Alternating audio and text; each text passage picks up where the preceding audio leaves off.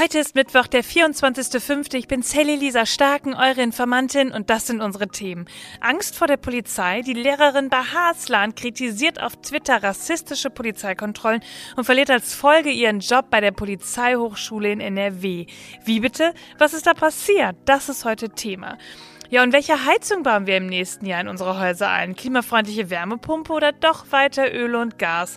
Das Heizungsgesetz von Klimaminister Robert Habeck wird gerade in der eigenen Ampel von der FDP blockiert.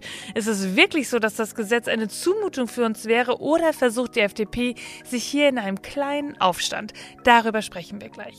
Außerdem findet es Bundeskanzler Olaf Scholz völlig bekloppt, sich auf die Straße zu kleben. Der BGH stellt fest, dass man nur ein Recht auf Löschen von Texten aus dem Internet hat, wenn man beweisen kann, dass sie nicht stimmen.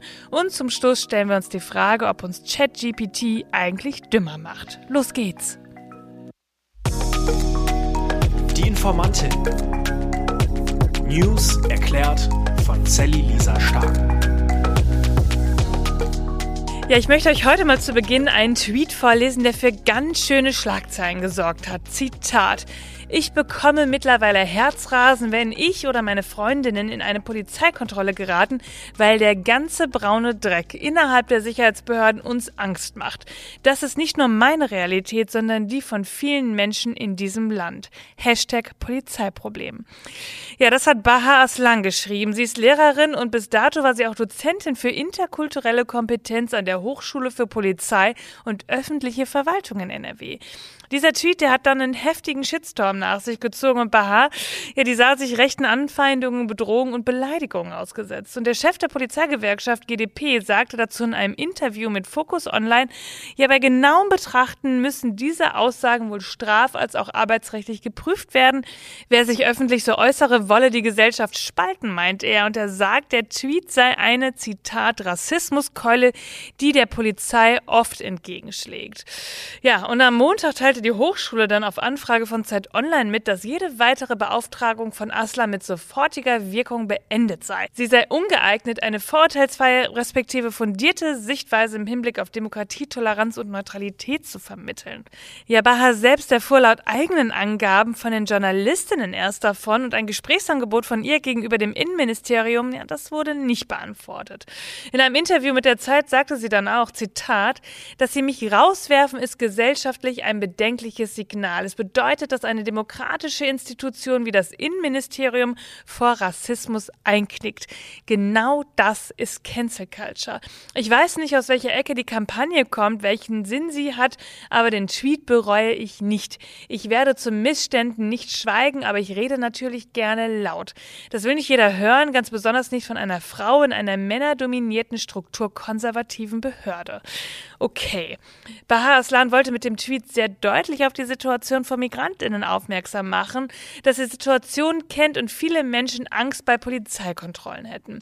Angst vor jenen Polizistinnen, muss man dazu sagen, die sich in rechtsextremen Chats tummeln und vielleicht auch rassistisch denken die nennt sie dann braunen Dreck. Und laut dem Interview meint sie damit nicht die PolizistInnen, die vorbildlich ihren Dienst tun, denn davon gibt es ja eigentlich die meisten. Es geht ihr im Grunde eigentlich nur darum, rechte Strukturen zu benennen, Rassismus und Diskriminierung innerhalb der Polizei aufzudecken. Und da hat sie ehrlich gesagt meine volle Solidarität. Die Polizei muss sich angemessen mit Kritik auseinandersetzen und es natürlich auch ertragen, dass sie beobachtet wird. Schließlich hat sie ein Gewaltmonopol und kann in das Leben von Menschen eingreifen eingreifen. Ich glaube auch, dass wir und vor allem auch die Polizei selbst und das Innenministerium viel zu wenig darüber sprechen. Was macht das Gruppengefühl innerhalb der Polizei mit Menschen? Wie kommen sie zu rassistischen Denkmustern? Ja, und jetzt kommt aber mein großes Aber. Die Formulierung brauner Dreck. Das sind Worte, die total herabsetzend sind und total laut gewählt. Aktivistin Düsen Tekal twittert dazu, Zitat, volle Solidarität mit Baha Aslan. Es muss möglich sein, das Vorhandensein rechtsextremer Polizisten und ihre Strukturen, die es einfach gibt, zu benennen. Dass die Wortwahl aus der Emotion heraus ungünstig war, das hat sie selber zugegeben. Wir kennen Baha als großartige Pädagogin. Ja, nun ist ihr Lehrauftrag beendet und für mich bleibt die große Frage, wer spricht jetzt an ihrer Stelle nur mit angehenden Polizistinnen über Rassismus und über rassistische Denkmuster? Kommt jetzt das neue Heizungsgesetz oder doch nicht? Ja, darüber gibt es gerade ordentlich Streit in der Ampelregierung. Der Plan, wer bald eine neue Heizung braucht, etwa weil er vielleicht ein neues Haus baut oder weil die eigene Heizung so kaputt ist, dass sie nicht mehr repariert werden kann, der darf künftig nur noch klimafreundliche Heizungen einbauen, wie Wärmepumpen und keine fossilen Brennstoffe mehr wie Gas und Öl benutzen. Und das machen wir natürlich wegen des Klimaschutzes. Damit hat Robert Habeck was vorgelegt, was bei vielen irgendwie wieder zu Unmut geführt hat. Zumindest schlugen die Wellen hoch, als ein noch nicht fertig ausgearbeiteter Entwurf geleakt wurde. Und eigentlich sollte es jetzt zur ersten Lesung dieses Gesetzesentwurfs im Bundestag kommen, aber da hatte wohl jemand was dagegen. Heute haben wir innerhalb der Koalition entschieden, dass das Gesetz noch nicht in die erste Lesung in den Deutschen Bundestag gehen wird. Die FDP-Ministerinnen und Minister im Bundeskabinett haben inhaltlich diesem Gesetz nicht zugestimmt. Es hat dem Bundestag, ist dem Bundestag übersandt worden, aber die inhaltlichen Bedenken, die die FDP hatte und hat, äh, die sind ja bereits markiert worden. Okay, das war FDP-Fraktionschef Christian Dürr. Inhaltliche Bedenken der FDP. Die Grünen, die haben das der FDP vor nicht so ganz abgekauft und sie dann auch vorher gewarnt, hier jetzt ein Veto einzulegen. Irene Michalic, parlamentarische Geschäftsführerin der Grünen, meint, Pustekuchen, da geht es wohl kaum um die Inhalte, sondern um ihre eigene Profilierung. Und Fraktionschef der SPD, Rolf Mützenich, der hat am Anfang der Woche sogar gesagt, dass ihn das Verhalten der FDP echt nerven würde. Ja, und eigentlich hätte die FDP im Koalitionsausschuss der Weiterleitung dieses Gesetzes auch schon längst zugestimmt. Was passt Ihnen jetzt also plötzlich nicht mehr? Wollen Sie hier wirklich mal Ihre Macht ausprobieren und damit der Ampel auf die Nerven gehen oder haben Sie wirklich so große Bedenken?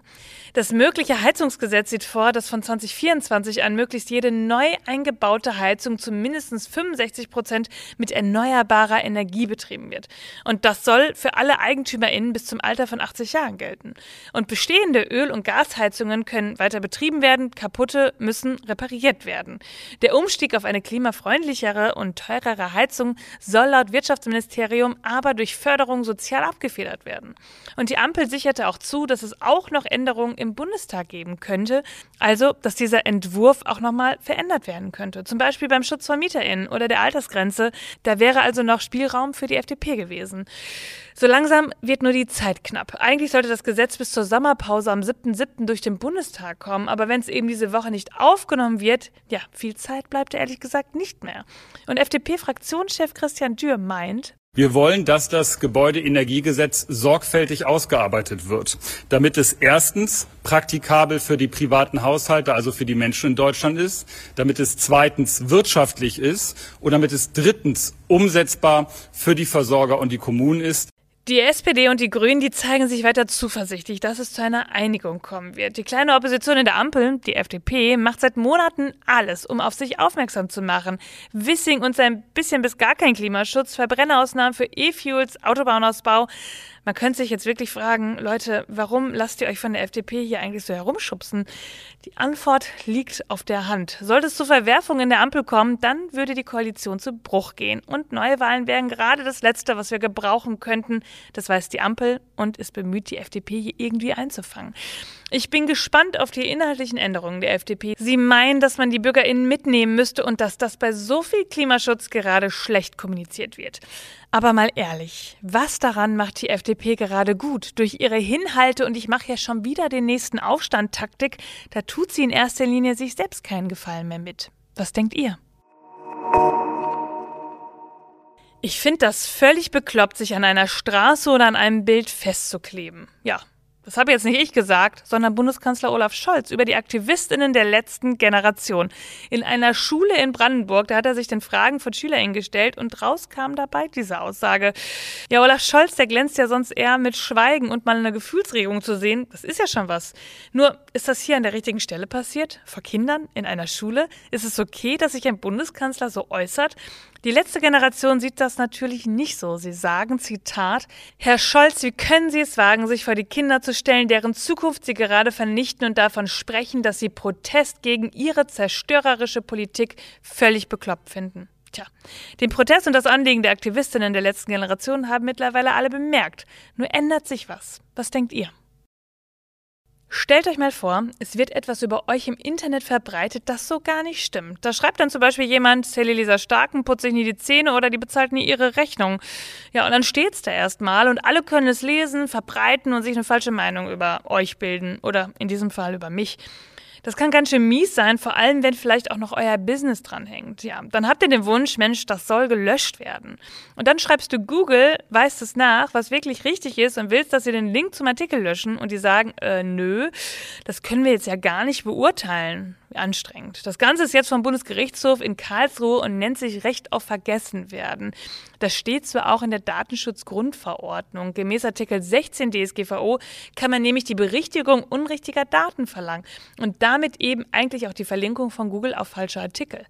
Und damit ist ein Paar aus der Finanzdienstbranche vors Gericht gezogen. Die beiden wurden nämlich ein bisschen durch den Kakao gezogen, indem in einem Artikel über ein Finanzanlagemodell von den beiden Fotos von ihnen im Luxusauto und von einem Hubschrauber gezeigt wurden.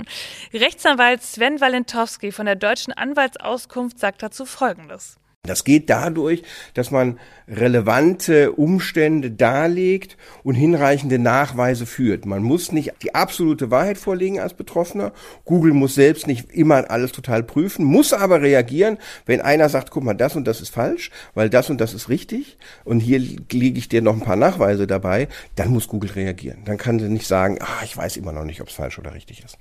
Ja, und so gab es dann gestern die Entscheidung vom BGH. Google muss Links löschen, wenn bewiesen wird, wird, dass sie falsche Informationen bereiten.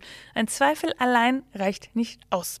Also, das Recht auf freie Information muss immer dann zurücktreten, wenn etwas davon unrichtig ist. Und wenn ihr das beweisen könnt, dann habt ihr ein Recht auf Vergessenwerden.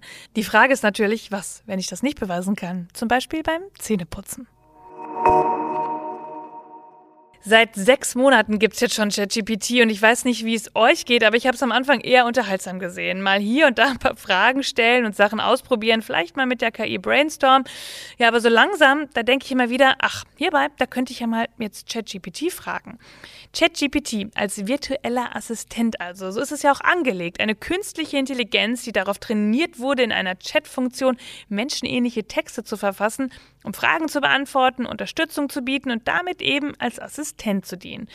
Ja, und nach sechs Monaten, da habe ich irgendwie noch ein paar offene Fragen. Künstliche Intelligenz, die wird ja immer mehr werden und wahrscheinlich gar nicht mehr verschwinden. Wie also wirkt sich diese KI auf uns aus? Macht sie uns dümmer? Das kommt drauf an. Also Leute, die schon viel wissen, für die ist so ein ChatGPT-Programm wie der ultimative Katalysator. Er hilft mir bei Denkblockaden beispielsweise, kann Tätigkeiten, die mich nerven, beschleunigen. Wenn ich allerdings nicht viel weiß, dann kann ich mich auch nicht immer darauf verlassen, was mir dieses Programm ausgibt. Ich kann es ja nicht kritisch hinterfragen. Sprich, die Leute, die clever sind, werden noch cleverer. Die Leute, die nicht so clever sind, werden noch weniger clever. Das war Neurowissenschaftler Henning Beck. Und ich finde auch spannend, was er dazu sagt, ob wir mit KI eigentlich Zeit sparen. Also haben wir bald mehr Freizeit? Wenn man in die Technikgeschichte schaut, haben neue Technologien nie dazu geführt, dass wir Zeit sparen. Also wir könnten ja heute sehr viel entspannter leben als vor 150 Jahren. Wir haben Autos, Flugzeuge, wir können online Essen bestellen. Aber Menschen nutzen neue Technologien nie dafür, dass man das Gleiche in kürzerer Zeit macht und dann mehr Freizeit hat, sondern das Gegenteil. Menschen überlegen sich neue Sachen, für die sie Technologie einsetzen können. Und heute sind wir so gehetzt wie noch nie. Ja, und dann die Frage, die ja bei uns allen irgendwie rumgeistert. Verlieren wir unsere Jobs durch KI? KI übernimmt jetzt Tätigkeiten, die vorher Menschen hatten. Aber in der Technikgeschichte haben neue Technologien nie zu Massenarbeitslosigkeit geführt. Noch nie. Wirtschaftskrisen schaffen Arbeitslosigkeit. Neue Technologien haben in der Geschichte der Menschheit immer mehr Arbeit geschaffen als jemals zuvor. Und es gab die gleichen Diskussionen in den 90er Jahren, als Microsoft Excel auf den Markt gebracht hat. Da hieß es dann, wir brauchen keine Buchhalter mehr oder sowas. Es gibt auch weniger Buchhalter, aber es gibt mehr Finanzanalysten. Es entstehen neue Berufe, die auf dieser Technologie aufbauen. Und dazu sagt auch Arbeitsmarktforscher Michael Stops. Also von der Gefahr würde ich nicht sprechen. Aber wir erwarten schon auch, dass ähm, ja, Tools und Systeme, die auf künstlicher Intelligenz basieren, das Potenzial haben, die Tätigkeitsprofile vieler Jobs zu verändern. Und zum einen kann das eben sein, dass der Mensch völlig neue Tätigkeiten ausführen muss, aber zum anderen ist eben auch erwartbar, dass bestimmte Tätigkeiten von der KI unterstützt und manchmal sogar übernommen werden. Und woran vielleicht noch zu denken wäre, ist, dass die KI natürlich etwas Menschengemachtes ist und dass wir gewisse Gestaltungsspielräume haben. Also das ist kein, kein Schicksal. Ne? Okay, ChatGPT als Allrounder für alle Lebenslagen. Ein bisschen fühlt es sich ja so an, als ob uns eine Maschine zum Teil die ausführende Arbeit abnehmen würde. Und doch hilft das dann ja nicht überall. Man muss ja trotzdem genau überprüfen, ob alle Aussagen von ChatGPT stimmen und noch einmal bei anderen Quellen nachlesen. Denn es ist ja so, die KI versteht ja selber nicht, was sie da sagt. Bei so einer künstlichen Intelligenz besteht auch schnell die Gefahr, dass wir etwas als Wahrheit annehmen, was wir gar nicht selbst überprüft haben. ChatGPT nimmt uns also nicht das Denken und die eigene Meinungsbildung ab. Und objektiv ist so eine KI natürlich auch nicht, da sie ja von Menschen mit Daten gefüttert wird. Und das ist ja eigentlich auch der wichtigste Punkt, denn genau das macht uns als Menschen ja auch aus. Es unterstützt uns, aber es ersetzt uns eben auch nicht, denn wir haben eine emotionale Intelligenz, die künstliche Intelligenz nicht hat. Ihr Lieben, das war schon wieder für heute. Ihr findet wie immer alle Quellen und Informationen in den Show Notes. Informiert euch selbst, sprecht darüber, bildet euch eure eigene Meinung und schreibt mir, wenn ihr Fragen habt oder Anregungen. Schickt mir eine Sprachnachricht auf Instagram. Ich freue mich wirklich über alles, was ich von euch lese. Und wenn ihr Lust habt, freue ich mich auch über eine schöne Bewertung. Abonniert den Podcast und redet drüber. Und dann hören wir uns am Freitag wieder, denn irgendwas passiert ja immer. Bis dann. Die Informantin. News erklärt von Sally Lisa Stark. Eine Produktion von 7 One Audio.